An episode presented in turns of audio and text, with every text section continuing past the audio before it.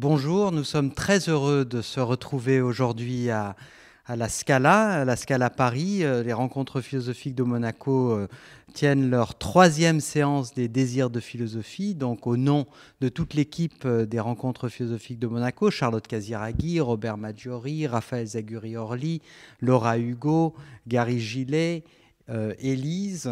Je suis très heureux de, lancer cette, troisième, cette troisième séance.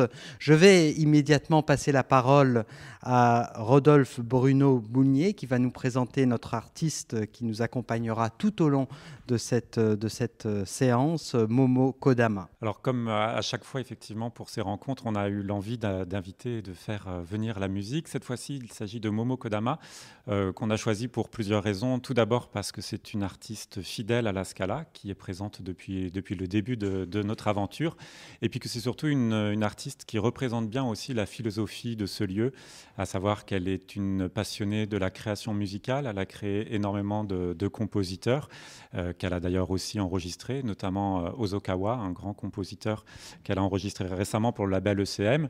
Et puis aussi parce que c'est une artiste qui n'a pas peur euh, des défis, qui a enregistré Les 20 regards sur l'enfant Jésus de Messian et qui est présente depuis le tout début de l'aventure de la Scala. Elle était, je crois, présente lorsque le, le, théâtre était encore en ruine et elle est venue, elle est venue jouer plusieurs fois.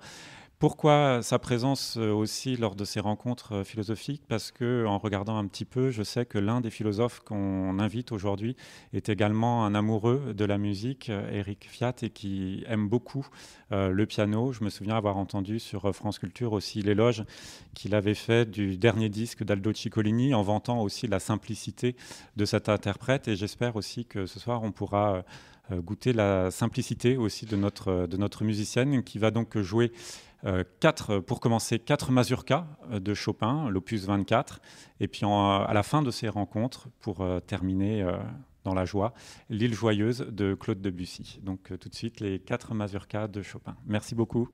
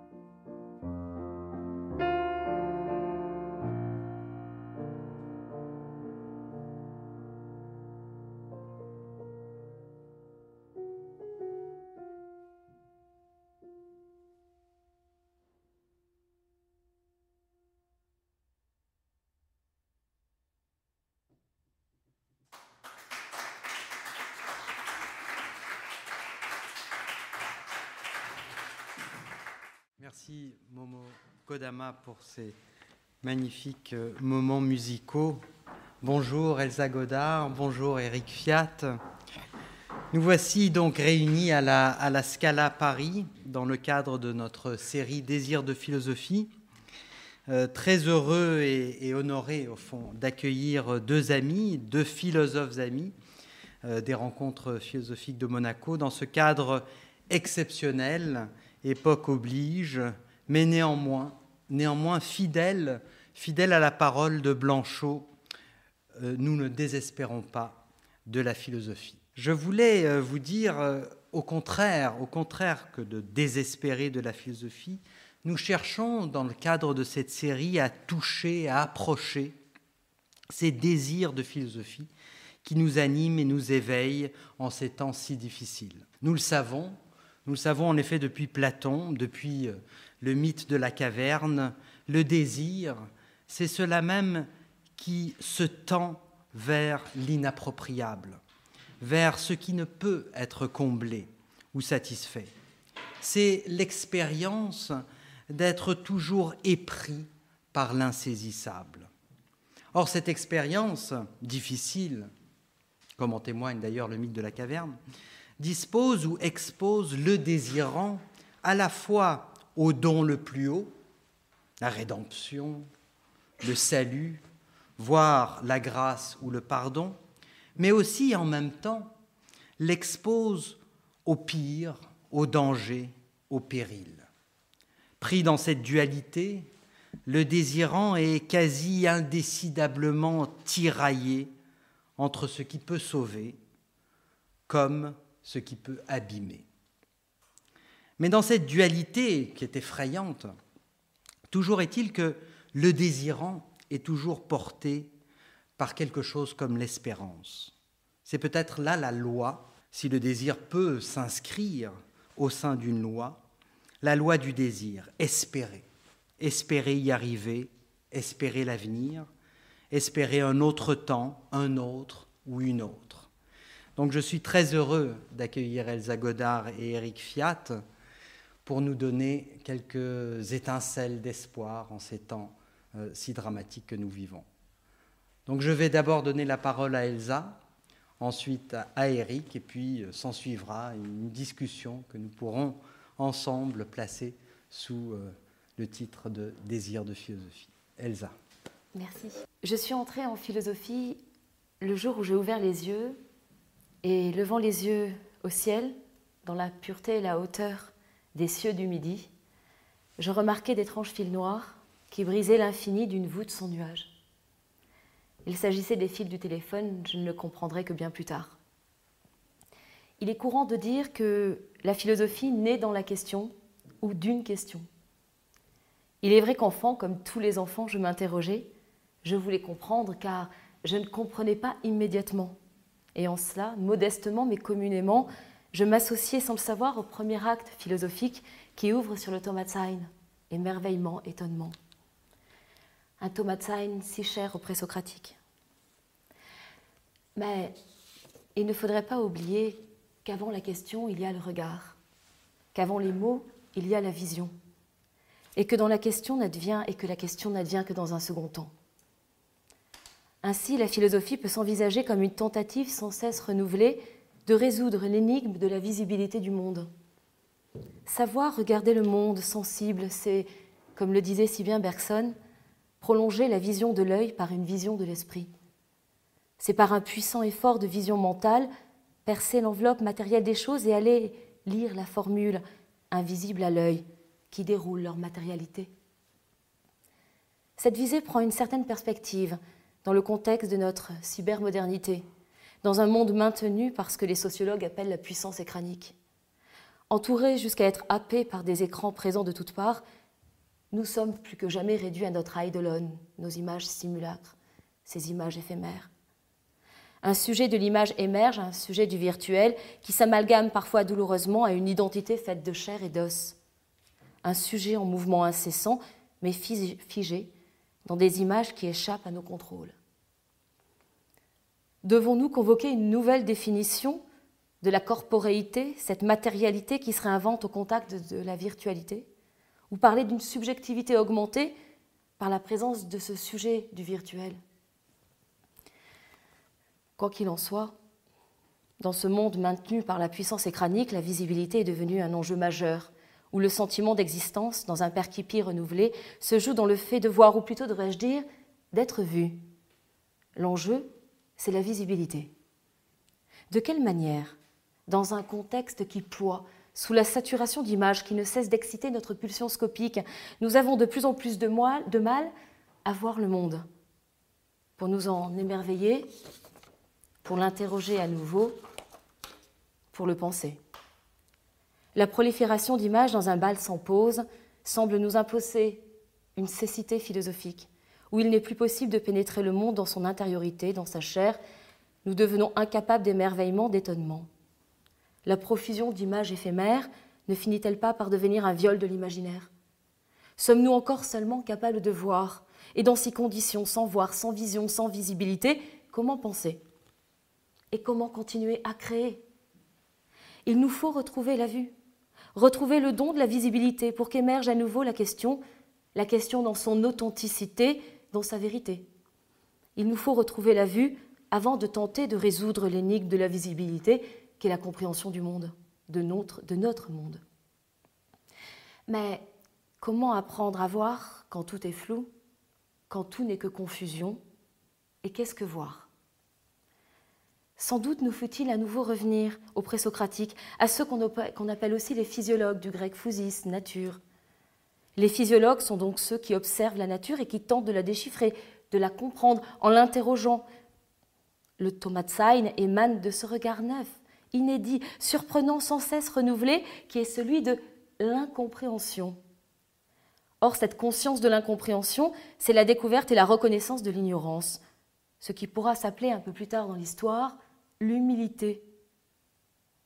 L'humilité qui se présente en cela comme la véritable petite sœur de la vérité, Aletheia. Vous savez ce que c'est que l'humilité? L'humilité, c'est l'humus, la terre. C'est toucher terre, avoir le ventre à terre. C'est la rencontre de l'esprit et de la matière. C'est être à terre et ne pouvoir tomber plus bas. C'est aussi rencontrer la matrice première, celle qui enfante, qui donne la vie, qui engendre et qui crée. L'humilité est la terre que l'on ne touche qu'en se courbant. Elle est courbure et rencontre avec l'essentiel. Alors l'humilité, parce qu'elle nous rend capables de voir l'essentiel, devient l'outil de la vision, l'outil de la philosophie aussi. Quant à la vue, Aidos, c'est aussi, on le sait, l'idée entendue comme la forme. Il nous faut éduquer notre œil à voir à nouveau, par le goût retrouvé de l'humilité, par la pratique de la courbure. La courbure, elle me fait penser aux paysans de mon petit village du sud, Carqueran, qui cultivaient la terre, ingrate, injuste, insaisissable. Ils la cultivaient dans la courbure, là où il fallait se courber pour planter des bulbes sans aucune certitude qu'advienne un jour une tulipe. La courbure, c'est ce que fait aussi l'esprit quand il se plie à l'exigence de l'ignorance. La courbure, c'est ce que fait encore un philosophe qui passe six ou sept heures plié à sa table pour tenter d'exprimer une idée. Quand il se redresse, quand l'œil se relève pour que l'esprit s'élève, il oublie le temps. Son dos est brisé comme celui du paysan qui a ensemencé sans certitude. La pensée comme la création est une histoire de vision et de courbure. Apprendre à voir, c'est en ce sens apprendre à se courber, faire acte d'humilité. Regarder le monde comme si on ne savait rien dans ce que nous ignorons, dans ce que nous avons oublié de voir. Et en cela, passer du visible au voyant, résoudre l'énigme de la visibilité. Voilà, le seul œil capable de voir la suprême beauté, nous explique Plotin. Mais si l'œil s'en va contempler touche à cieux de vices impurs, débiles, et que par veulerie il s'avère impuissant à voir ce qui est parfaitement lumineux, alors en effet, il ne voit rien, quand bien même un autre le guiderait et lui montrerait ce qui est là, présent, et donné à voir. Jamais en effet l'œil ne verra le soleil, s'il ne se donne auparavant une nature solaire, et jamais âme ne verra le beau, si elle ne se rend belle auparavant. On se souvient de la République où Platon distingue les trois degrés de production poyenne entendus comme venus à la présence. Les trois degrés de production du lit et des trois producteurs, le dieu, l'artisan et le peintre. À ce sujet, Michel Art, commentant ce passage, précisera à propos de l'artisan, dont je rappelle qu'il est plus près de la vérité et de Dieu que ne l'est le peintre, qu'il est l'ouvrier du lit. Celui qui laisse apparaître dans le bois cet objet disponible, à chaque fois singulier, qui correspond vraiment à l'idée du lit. C'est l'artisan qui fait surgir le lit de la matière, et entre la forme pure détendue par Dieu, détenue par Dieu, et sa production, le seul qui la rend visible, celui qui passe de la forme pure à sa matérialité, c'est l'artisan. L'artisan est donc celui qui donne à voir l'invisible de l'idée, en la matérialisant, même si à chaque fois cette production paraît singulière et donc inédite. En cela, l'artisan crée, parce qu'il produit, au sens littéral. Ainsi, nous pouvons dire d'une certaine façon que l'artisan est celui qui résout, par sa création, l'énigme de la visibilité, celui qui rend visible, qui donne à voir l'invisible, celui qui, comme un potier qui transforme la terre, fait surgir l'objet de la forme. De même, le philosophe est aussi celui qui, par l'effet du concept, rend visible la forme pure en la transformant en mots. Si bien que le philosophe est un artisan de la pensée. Artisan et artiste ont la même étymologie, techné, la différence est l'utilité de l'objet créé. Mais l'artisan comme l'artiste sont ceux capables de regarder le monde et de transformer cette vision en visibilité afin de nous la transmettre, afin de nous donner à voir, à penser, à éprouver. On sent peut-être mieux maintenant tout ce que porte ce petit mot, voir, explique Merleau-Ponty. La vision n'est pas un certain mode de la pensée ou présence à soi. C'est le moyen qui m'est donné d'être absent de moi-même, d'assister du dedans à la fission de l'être, au terme de laquelle seulement je me ferme sur moi. Les peintres l'ont toujours su. Vinci invoque une science picturale qui ne parle pas par des mots, et encore moins par des nombres, mais par des œuvres qui existent dans le visible à la manière des choses naturelles et qui pourtant se communiquent par elles à toutes les générations de l'univers. Cette science silencieuse qui dira Rilke à propos de Rodin fait passer dans l'œuvre les formes des choses non décachetées. Elle vient de l'œil et s'adresse à l'œil. Il faut évidemment comprendre l'œil comme la fenêtre de l'âme. L'œil, nous dit encore Rilke, par qui la beauté de l'univers est révélée à notre contemplation, et d'une telle excellence que quiconque se résignerait à sa perte se priverait de connaître toutes les œuvres de la nature dont la vue fait demeurer l'âme contente dans la prison du corps, grâce aux yeux qui lui représentent l'infinie variété de la création qui les perd abandonne cette âme dans une obscure prison où cesse toute espérance de revoir le soleil, lumière de l'univers. L'œil accomplit le prodige d'ouvrir à l'âme ce qui n'est pas âme, le bienheureux domaine des choses. Il ne faudrait pas oublier que la vision est la rencontre de tous les aspects de l'être. C'est dans la vision que se loge la vérité, entendue comme oubli, comme absence, la vérité est elle-même ignorance, humilité. La vérité ne s'approche, ne s'apprivoise que par la vision, mais encore, faut-il être capable de voir? Je vois le monde en peinture, disait Cézanne. Il serait tout à fait juste de dire aussi à propos du philosophe qui voit le monde en philosophie, dans la production qu'il en fait. Tel est l'acte premier du philosophe, véritable artisan de la vérité, artiste de la pensée, créateur inspiré d'un monde qui se déroule sous ses yeux. Mais la condition de cette visibilité est d'inviter l'humilité par l'effet de la courbure et ainsi de rendre visible, par une ignorance révélée, l'occasion d'un vide dans un trop-plein de data, d'images, de confusion. Retrouver la capacité de voir et ainsi retrouver l'énigme du monde, son incertitude, sa possibilité aussi. Voir et inspirer un vide, seule condition de la création, de la compréhension. Vous l'aurez compris, mon désir de philosophie est de toucher la terre à nouveau, d'accomplir le travail de courbure, qui est le travail de la pensée et de la création, comme invitation à l'humilité. Que le philosophe contemporain ait l'humilité de l'artisanat, afin de produire à nouveau, qu'il fasse advenir la visibilité des choses, qu'il rende présent, quitte à être moins présence, l'énigme de la visibilité voir à nouveau rendre visible.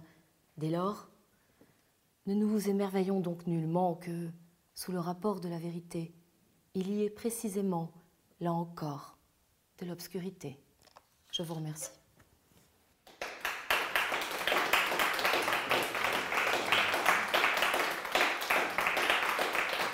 Merci beaucoup Elsa Godard pour ce magnifique texte. Je vais passer la parole à, Eric Fiat. Merci, merci. Eh bien, je dirais à titre euh, inaugural combien mes douceurs et joie euh, le fait d'avoir été invité à une série de rencontres ayant pour titre Désir de philosophie. Car je vois à l'origine du choix de ce titre un geste, un geste que j'aime beaucoup, un geste que je fais mien, le geste consistant à faire passer Eros avant Philia et même avant Agapé, le désir avant l'amitié, avant la charité. Ce geste ne peut que plaire euh, à quelqu'un qui fait partie d'une famille de philosophes, avec tous les guillemets qu'il y faut, euh, qui pense qu'au commencement était le désir. Eros, Philia, Agapé, qu'est-ce à dire? Vous le savez tous, toutes, ce sont les trois mots essentiels par lesquels les Grecs anciens essayaient de dire ce que nous appelons l'amour. Euh, Eros, traduit plus ou moins précisément par désir, Philia par amitié, Agapé par euh, charité. Eh bien, il semble qu'au début de cette extraordinaire aventure, qu'est l'aventure philosophique, nous ayons privilégié l'amitié plutôt que le désir et plutôt que la charité. Il faut pourtant se souvenir d'une époque où la philosophie était considérée comme l'anquila theologiae, la servante de la théologie. Et alors, euh, les philosophes de ce temps pensaient que pratiquer la charité était peut-être plus important que pratiquer l'amitié et encore que le désir. Cette époque semble révolue. Et pourtant, euh, récemment, un philosophe euh, proche de ce qu'on appelle la philosophie chrétienne, je parlais de Pierre Magnard, a écrit au soir de sa vie un livre qui s'appelle Penser, c'est rendre grâce. Il y a donc plusieurs demeurent dans la maison du Seigneur. Après tout, si certains veulent aller à la sagesse, aller au savoir à, coup d'agapé, eh bien, euh, qu'ils y aillent. Mais c'est comme vous le savez, euh, filia, qui semble être notre devoir. Euh, la légende, comme toute légende, elle est contestable, elle est tout de même belle. La légende dit que le mot philosophie aurait été créé par Pythagore. Un jour, des disciples de Pythagore vont voir Pythagore et lui disent Oh, toi, grand Pythagore, car c'est ainsi qu'on s'adressait au maître jadis. Toi, tu es un sophos, c'est-à-dire un sage et un savant. Toi, tu possèdes la philia, le savoir et la sagesse. Et par un sublime mouvement de modestie qui est à l'origine de la dite aventure, Pythagore aurait dit Oh non, je ne suis pas un sophos, je ne suis qu'un philo-sophos, c'est-à-dire quelqu'un qui aime le savoir et la sagesse, mais qui les aime à la manière de philia, à la manière de l'amitié, et non point à la manière d'agapé, la charité, et non point à la manière d'Eros, le désir. Or, il est peut-être temps, aujourd'hui, de donner la préséance au désir. En tout cas, comme vous nous y invitez, à nous demander chacun pourquoi nous désirons être amis du savoir, pourquoi nous désirons être amis de la sagesse? Cette interrogation oblige chacun à une sorte de remontée à la source de son engagement dans l'aventure philosophique. Mais remonter à la source, ce n'est pas remonter à un point stable, originel, en tant qu'homogène à lui-même, inaltérable, simple et sûr. Non, il faut, pour qu'il y ait source, qu'il y ait eu, n'est-ce pas, auparavant, des alluvions, des nappes phréatiques, des pluies et autres choses de ce genre. Ainsi, la remontée à la source expose à la désillusion de la trouver jamais. L'illusion de s'y abreuver fomente la désillusion de la voir échapper. Comme la chose est bien connue, l'enchantement des premiers temps fomente le désenchantement des seconds temps. Cette inaccessibilité de la source originelle fut, je crois, magnifiquement dite par Mauriac dans un texte consacré à la musique de Mozart. Je cite La musique de Mozart est une remontée délicieuse mais exténuante vers les sources. Quand nous étions enfants, entre toutes nos promenades, il en était une dont on ne pouvait parler sans que je fusse inondé de bonheur et d'inquiétude. Nous allons aller aux sources de la Hure. C'était le ruisseau qui coulait au bas de notre jardin. Nous partions fous d'espérance, bien que nous ne les eussions jamais atteintes, ces sources. Mais il nous semblait impossible de ne pas les découvrir enfin. Et puis, une fois encore, nous nous perdions dans les forêts inextricables, nous nous enlisions dans le marécage des prairies, et jamais nous ne pûmes, à genoux, toucher des lèvres et des mains, en écartant les fougères, l'eau glacée de notre enfance. Mon angoisse au retour de cette promenade, que de fois l'ai-je reconnue lorsque j'écoutais Mozart. Musique facile en apparence, déparisée, plein de rires et d'appels éperdus vers une source qui existe, qui est là tout près, au secret de nous-mêmes, et déjà nous sentons sa fraîcheur sur nos visages en feu, nous respirons son odeur de menthe et de mousse mouillée, mais non, la route en est perdue, à jamais perdue. J'ai toujours entendu dans la musique de Mozart dans ce qu'il compose au dernier jour de sa vie, par exemple dans l'andante du concerto pour clarinette, je ne sais quel tendre reproche à Dieu, une plainte d'enfant déçu qu'il tente de cacher sous le sourire, un mélange d'angoisse et de joie, de pauvreté et de richesse, qui me donne un plaisir parfois si terrible qu'il faut beaucoup de force et de courage pour l'écouter sans larmes. Fin de citation. Et ce que Mauriac murmure ici, c'est en effet cette essentielle ambivalence du désir, voire ce clivage qui lui est intime, que Platon me semble avoir dit mieux que tous les autres. Il faut se souvenir en effet que dans le banquet, Platon, ou plutôt Diotime, nous dit l'origine du désir, la généalogie d'Eros. Et cela donne lieu à un petit conte on raconte donc que lors d'un banquet euh, organisé sur l'Olympe en l'honneur de la naissance euh, d'Aphrodite, une certaine Pénia, personnage dont le nom veut dire le manque, la disette, qui est représenté comme un personnage maigre, efflanqué, et qui désire toujours recevoir, donner de l'amour, mais qui n'en reçoit jamais, une sorte de mendiante de l'amour, une sorte d'Enrico Macias avant la lettre, eh bien, on nous dit que cette euh, Peña vit un jour euh, poros, dont le nom veut dire au contraire la richesse, la plénitude, endormi du fait qu'il avait bu trop de nectar. Et Peña, profitant de l'aubaine, s'allonge contre les flancs de Poros et bientôt Fugros d'Eros. Autrement dit, Eros est fils de Peña, sa mère, le manque, et de Poros, son père, la plénitude le désir est à la fois manque et richesse. Et voilà pourquoi Platon me semble le plus grand philosophe du désir, en ceci qu'un Lévinas a peut-être trop insisté sur euh, le manque, un rapport infini à l'infini inatteignable, à une altérité toujours autre, et peut-être Spinoza a-t-il trop insisté sur la richesse et la plénitude? Non, le désir est à la fois manque et richesse. Il est manque, comme l'indique assez son origine étymologique. Euh, c'est regretter l'astre, c'est manquer de l'astre. Le désir est un désastre. Sidus sidéris veut dire l'astre, car dans les espaces sidéraux se trouvent les astres. Dé désigne l'absence, et par conséquent, désirer, c'est à tout jamais euh, manquer. Euh, mais en même temps, le désir est richesse, possession, car celui qui désire possède l'objet de ce qu'il désire, et cette image de l'objet qu'il désire lui est déjà joie, lui est déjà douceur.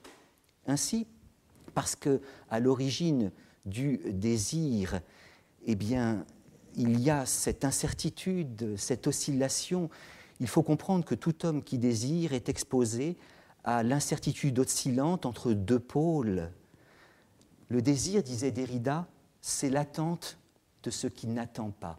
Magnifique définition qui dit l'urgence de posséder ce que nous désirons et en même temps la joie de ne pas tout de suite le posséder. Là où la pulsion ne supporte pas l'attente, le désir s'en enchante. Et il me semble que Mauriac, en évoquant cette présence dans la musique de Mozart et de la richesse et de la pauvreté et de la joie et de l'angoisse me dit en quelque chose ce qui m'a donné envie de faire de la philosophie. De la philosophie. Il me semble que ce qui singularise l'homme dans la nature est qu'il est le seul vivant à se savoir contingent et mortel, à savoir qu'il aurait pu ne pas être et qu'il ne sera plus. Certes, la contingence et la mortalité sont le lot de tous les vivants, Cette rose aurait pu ne pas être, et elle n'aurait pas été si la graine qui en fut l'origine avait été mangée par l'oiseau. Elle ne sera plus quand elle sera fanée, pourrie, je ne sais. Ce facochère est contingent et mortel. Il n'aurait pas été si son père et sa mère facochère n'avaient point copulé. Le spectacle me paraît une horreur, mais sub specie naturae, ces êtres ont raison de se désirer et de s'aimer, et il ne sera plus quand il sera mort. Nous aussi, nous sommes contingents et mortels. Vous auriez pu ne pas être et vous n'auriez pas été. Si votre père n'avait point rencontré votre mère, si la conversation qu'ils eurent n'avait pas pris le tour un peu charmant qu'elle a pris, si neuf mois avant votre naissance, il ne s'était rien passé, oh, il ne suffit pas qu'il se passe quelque chose pour que vous fussiez là. Il aurait suffi dans la course des spermatozoïdes à l'ovule, ce ne fut pas ce spermatozoïde qui arriva en premier, vous ne seriez pas là. Quel dommage. Et euh, vous êtes mortel, car comme disait dans le temps, chaque homme est mortel et chacun l'est pour soi. Par conséquent, ce n'est pas la contingence et la mortalité qui nous singularisent dans la nature, mais le fait que nous le sachions nous sommes les seuls êtres à savoir que nous aurions pu ne pas être et que nous ne serons plus. Et cela fomente en nous, je crois, deux sentiments entre lesquels nous ne cessons d'osciller, la joie d'exister, l'angoisse d'exister.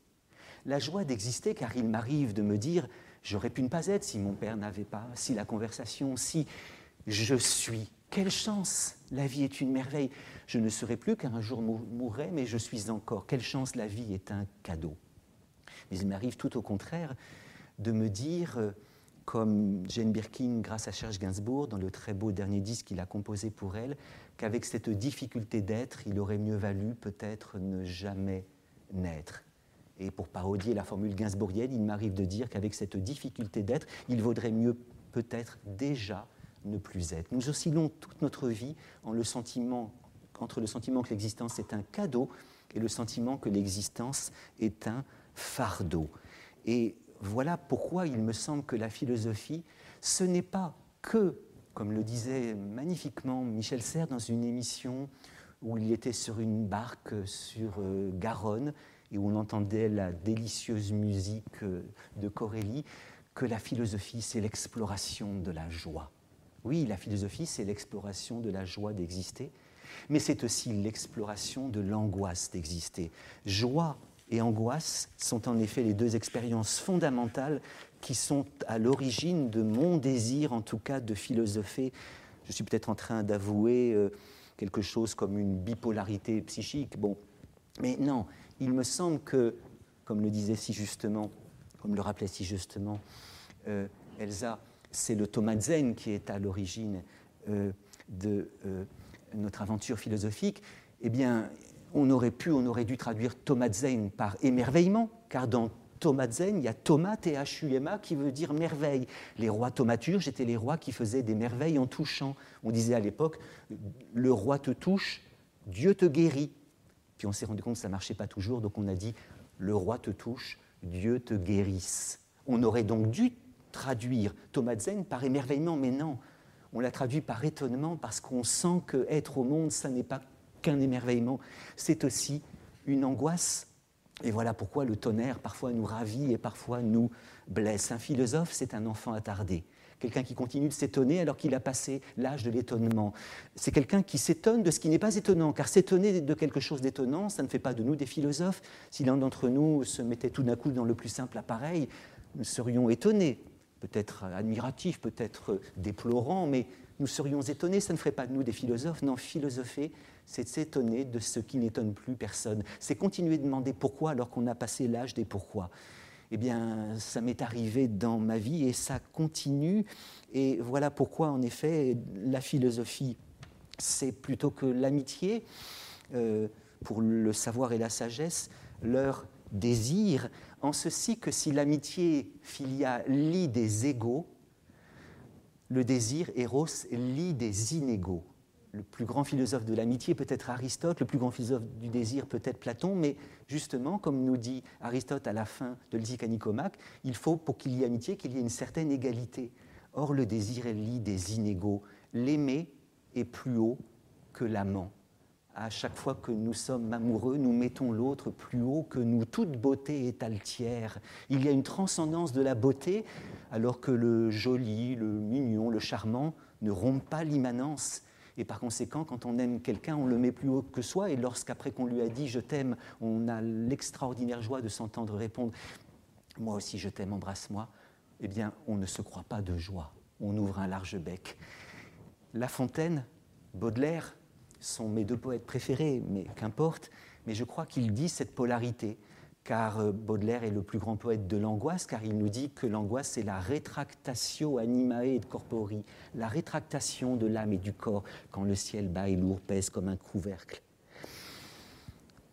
Ces vagues terreurs des affreuses nuits qui compriment notre cœur comme un papier qu'on froisse.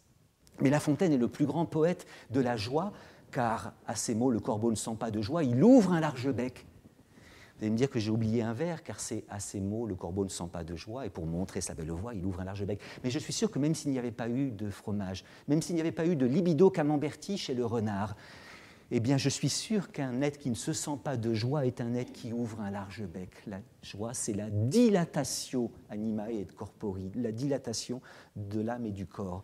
Philosopher, c'est explorer la joie d'exister, essayer de mettre en mots cette dilatation l'existence cadeau, mais c'est aussi explorer euh, l'angoisse, cette rétractation.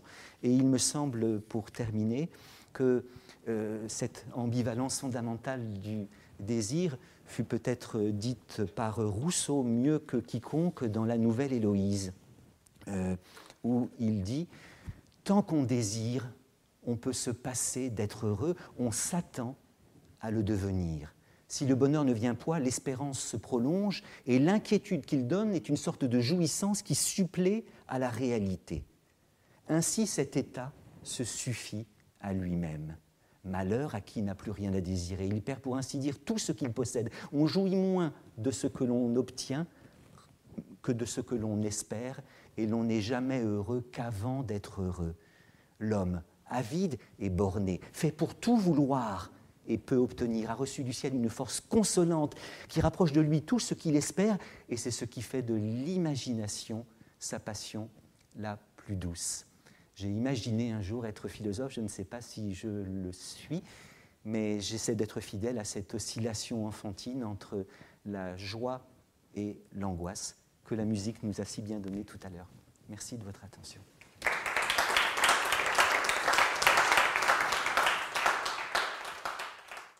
Merci beaucoup Eric Fiat, merci beaucoup euh, Elsa Godard.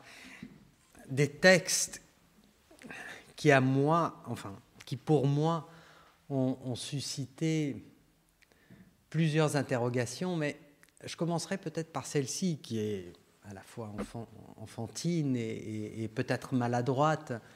J'ai envie de vous poser la question, quel est pour vous donc le statut de la vérité? Parce que dans, vos, deux discours, vous avez mis un accent considérable sur l'ambiguïté, sur la paradoxalité du Thomasin, cette, euh, perpétuelle euh, oscillement entre l'angoisse, la joie, entre euh, l'artisan qui produit, l'artisan de la pensée qui produit, qui oscille aussi entre une certaine angoisse et une certaine, une certaine joie.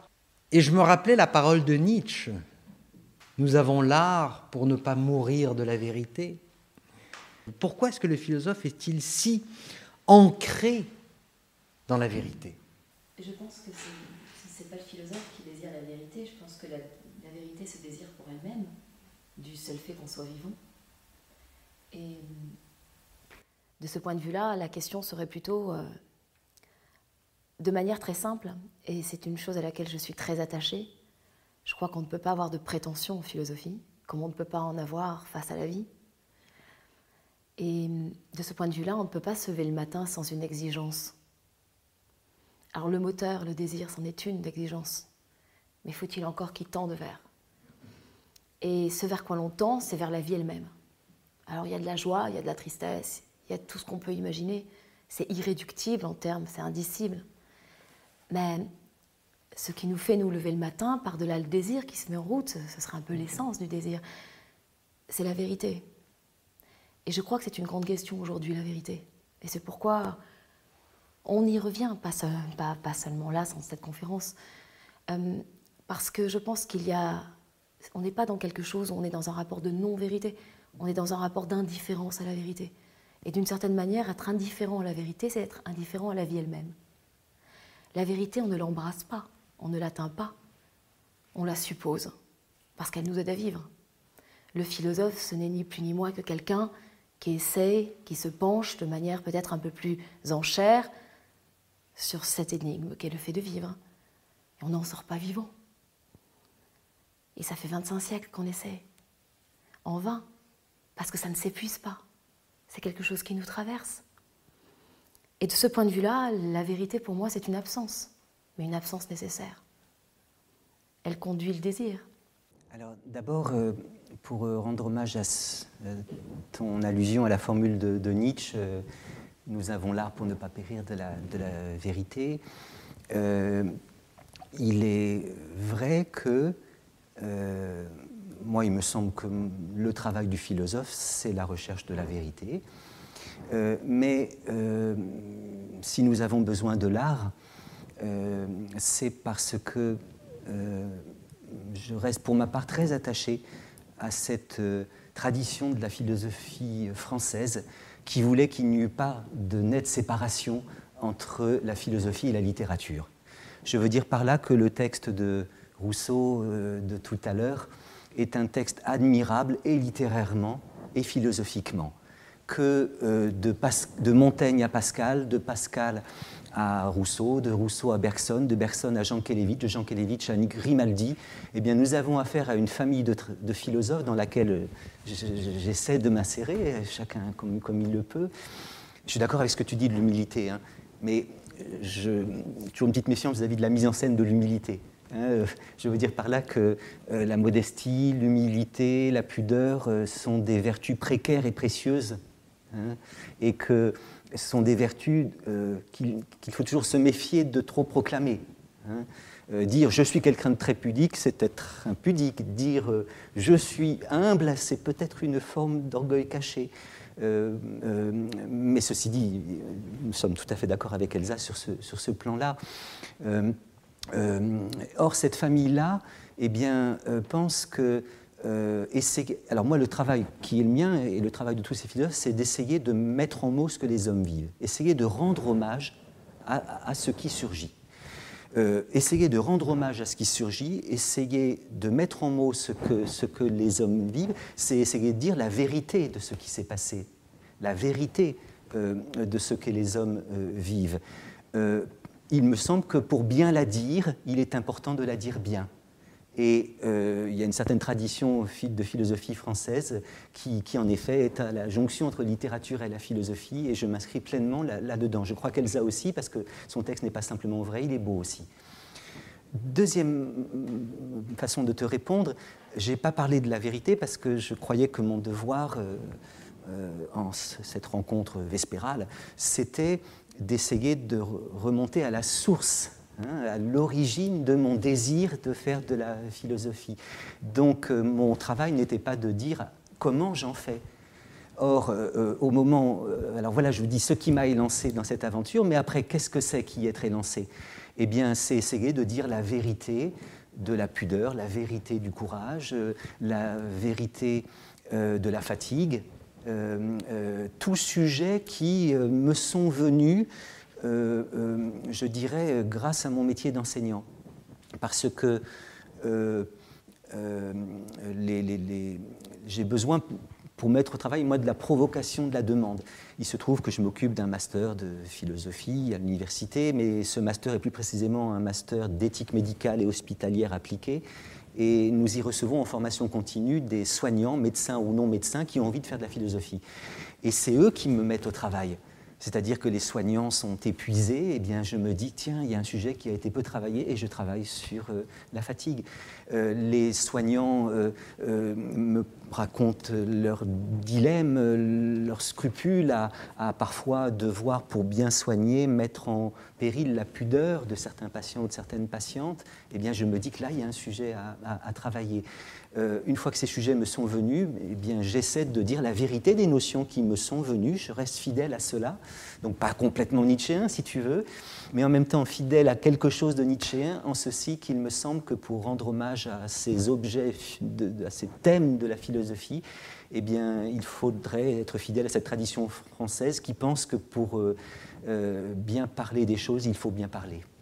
Tout à fait d'accord avec vous. Moi aussi, je m'inscris dans une tradition, une certaine tradition philosophique qui, a, qui est entièrement attachée à la vérité. Hegel, Heidegger, grand philosophe de, la vérité s'il y en a. Mais en même temps, je me dis toujours, dans les rapports que vous tracez, même avec philosophie et littérature, ou, philosophie, pensée et vie, je me dis, et là c'est mon côté nietzschéen qui va ressortir, euh, ne faudrait-il pas, non pas produire de la visibilité ou produire un discours qui dit vrai sur euh, la fidélité, la fatigue, etc., mais qui produit euh, justement, justement euh, de l'obscurité, qui produit davantage d'aporie et non pas de discours vrais ou de discours euh, véritable, véridique, vérifiable sur euh, un concept donné. Je dirais, moi, ce qui m'a propulsé dans, le désir de faire de la philosophie ou de devenir philosophe, c'est un certain goût pour ce qui est caché, pour ce qui est obscur, pour ce qui, pour ce qui ne se traduirait pas en discours vrai. Peut-être y a-t-il d'autres discours philosophiques possibles qui ne serait pas arrimé à la vérité ou à la vérité d'un discours. Qu'est-ce que vous diriez, par exemple, à quelqu'un qui viendrait vous dire, eh bien moi, je ne crois pas à la vérité, je ne crois pas que la vérité soit la seule modalité philosophique Il faudrait s'entendre sur, c'est un mot très polymorphe, polysémique, le mot vérité. C'est un gros mot, comme j'aime à le dire. Il faudrait qu'on s'entende sur ce mot-là, vérité objective, subjective, morale, métaphysique. Bon. Mais euh, quelqu'un qui me dirait je ne crois pas en la vérité comme support du discours philosophique, j'entends. Mm-hmm. Je lui dirais qu'il me propose une autre définition de ce que c'est que faire l'expérience chaque jour d'une chose que l'on éprouve, de la vie, ce que je disais tout à l'heure. Comment peut-on appeler ça autrement? On peut lui donner d'autres noms. Et puis, ça suppose aussi la question de la croyance. Est-ce que pour supposer la question de la vérité, faut-il nécessairement y croire? Euh, on peut refuser la vérité, c'est pas la même chose. Mais la refuser, c'est déjà la supposer comme existante. Euh, quelqu'un qui referait un rejet de la vérité, je pense qu'il y aurait une certaine forme de rejet du monde. Je ne l'emmènerai pas sur mon divan pour autant. Mais le philosophe n'est-il pas celui qui rejette précisément Non, je pense que c'est. faut être... L'humilité dont je parle, c'est pas celle qui s'attribue à quelqu'un en particulier, c'est celle qu'il faut à nouveau convoquer qu'il faut poser, qu'il faut mettre euh, dans l'horizon. Euh, je pense que le philosophe, très modestement, c'est quelqu'un qui interroge. Voilà, je pense qu'à part ça, euh, des tentatives multiples, diffuses, parfois scabreuses, de restituer quelque chose de cette vision au sens très large du terme, oui. Mais la première chose, c'est l'interrogation. On doit en rester là. Et l'interrogation, c'est ce qui permet la liberté c'est ne pas être assujetti, c'est ne pas être réduit à un objet, c'est pas être réifié. L'interrogation, c'est se rappeler qu'on est vivant de l'intérieur. C'est ça la question. Et juste un mot sur la question du désir, parce que c'était, c'est très important de convoquer le désir. Eh bien, il, est, il est intéressant de rajouter dans la question philosophique du désir, avec les auteurs qu'Eric a cités précédemment, euh, la psychanalyse qui fait euh, vraiment du désir quelque chose qui est constitutif du sujet. C'est une approche qui est plutôt qui s'inscrit davantage dans une continuité que dans une rupture ou dans une différenciation. Et il ne faut pas oublier que Freud, un des rares livres de philosophie qu'il a lu, évidemment, c'est Le Banquet, dont il s'est largement inspiré, et qui fait du désir la pulsion de vie. Et je, pense que c'est une bonne définition euh, de définir le désir comme cela, avec tout ce que ça recèle il y a cette phrase de Kierkegaard. Kierkegaard, un philosophe très pessimiste dont le nom même veut dire euh, cimetière, bon bref. Et euh, Kierkegaard, euh, qui a cette, cette définition qui me touche beaucoup, qui pour moi est la définition du désir, même si je la détourne, quand il évoque que l'homme est une tension angoissée vers la transcendance. C'est-à-dire que de la vie à la mort, tout est une question de tension. Et c'est ça le désir, c'est une tension. Et qu'est-ce qu'on en fait de ce désir? Quand il est présent, quand il est absent, quand il s'absente. quand il s'évanouit, quand il s'abîme, quand il s'use. Et en cela, euh, je terminerai là-dessus, mais la question que ce soit de la vérité, qui est un des grands enjeux de la société contemporaine, quant à l'indifférence qu'on peut en avoir, et la question du désir. Ce sont deux axes euh, qui sont très constitutifs, qui sont des, cordeaux de la philosophie et qui sont aujourd'hui terriblement interrogés. Eric. Alors je reprends ma formule de tout à l'heure. Euh, il y a plusieurs demeures dans la maison du Seigneur. Et donc, euh, tu peux avoir de la philosophie une autre conception que, que, que, la nôtre. moi, je ne dirais pas que, en tout cas, moi, ma façon de philosopher n'est sans doute pas de produire de l'obscur. Euh, euh, euh, d'abord parce que pour moi, la clarté est un devoir. La clarté de la parole et la clarté de, de, l'écriture. Et qu'à chaque fois que j'entends quelqu'un qui me semble confus, à chaque fois que je lis un texte qui me semble pas clair, je me dis qu'il y a là un manquement à la philosophie. Ça ne veut pas dire qu'on soit en désaccord total. Pourquoi?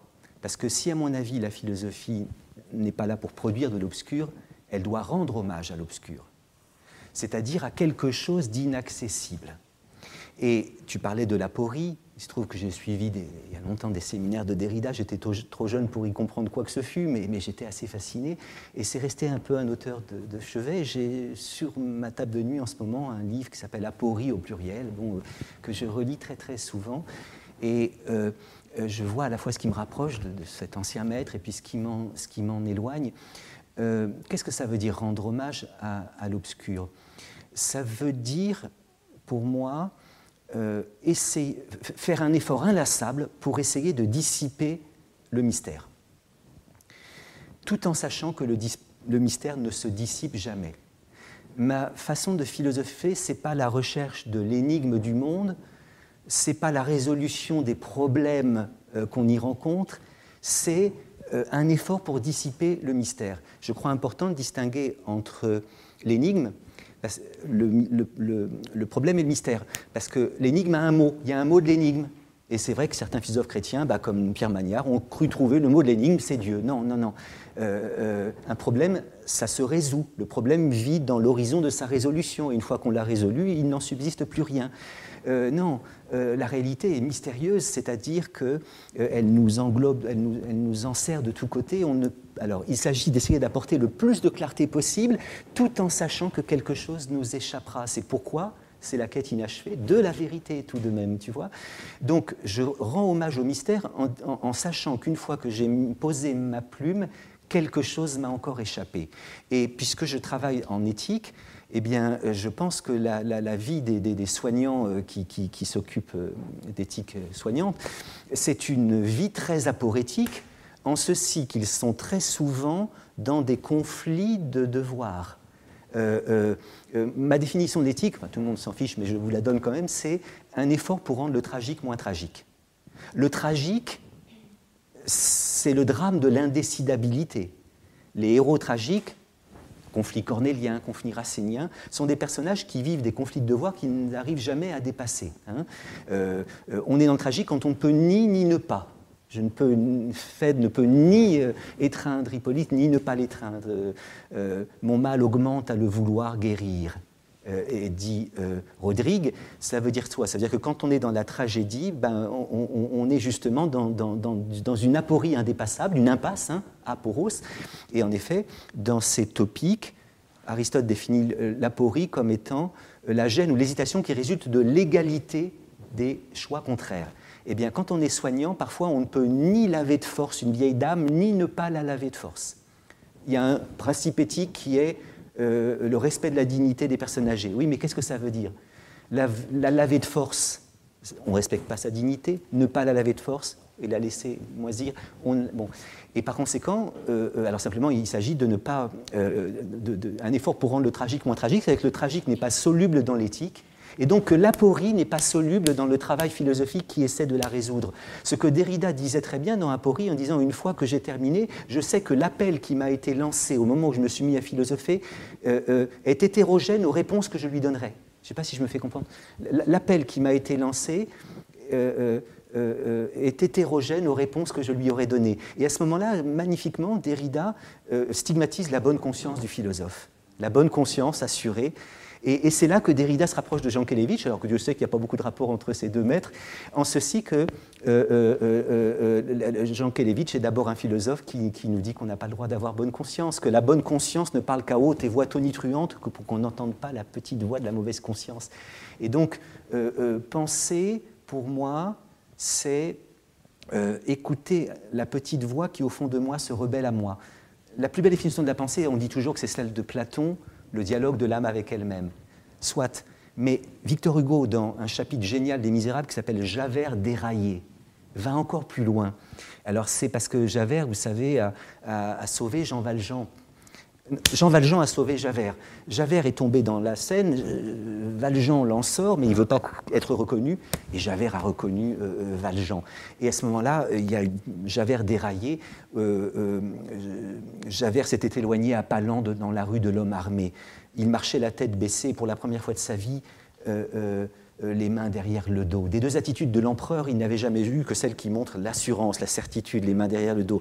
Mais voilà que euh, euh, il y avait de quoi s'examiner. Ce cerveau jadis si clair dans sa cécité était habité d'un nuage. Et alors voilà ce que dit Hugo à la fin.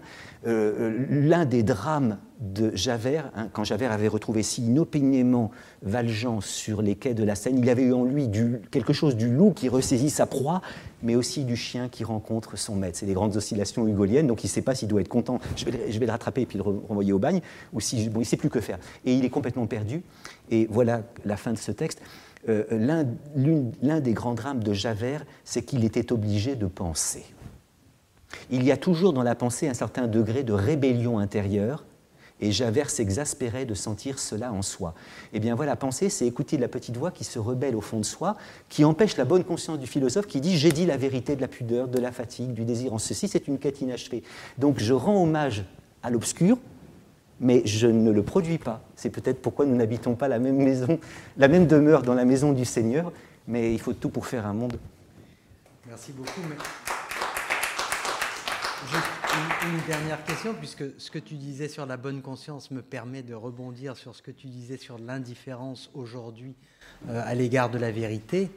Peut-être y a-t-il là, dans ce que vient de dire Eric, euh, quelque chose qui nous permettrait de, penser comment faire face à cette indifférence à la vérité qui aujourd'hui sévit, qui aujourd'hui est, est, euh, est omniprésente il y a un mot qu'on n'a pas prononcé et qui manque, et puis on aura presque fait tous les grands concepts, euh, c'est la question du bien.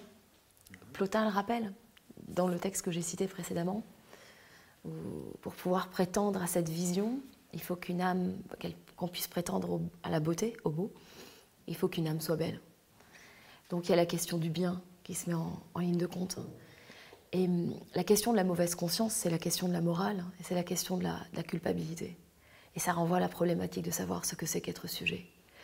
D'une certaine manière, ça serait très réducteur de dire, et ce serait faux, que la vérité s'inscrit aussi dans le bien. Il peut y avoir des vérités dans le mal qui fait partie de l'inhumanité en l'homme, en cela. Mais on aime à penser, philosophiquement parlant, qu'il y a une amélioration, améliora, rendre meilleur. la question du bien qui se joue dans une production, rendre visible, rendre présent cette vérité-là. Et donc, L'enjeu, c'est aussi la question du bien. On ne quitte pas Platon aujourd'hui, semble-t-il. Mais, et je pense que si on, transpose cette problématique-là à ce qui se passe aujourd'hui, rendre compte de la question de la vérité, c'est aussi interroger nécessairement la question du sujet moral et son rapport avec le bien. Merci beaucoup, Elsa Godard, Eric Fiat. Je vais maintenant vous inviter à quitter la salle et retrouver notre cher artiste Momo Kodama.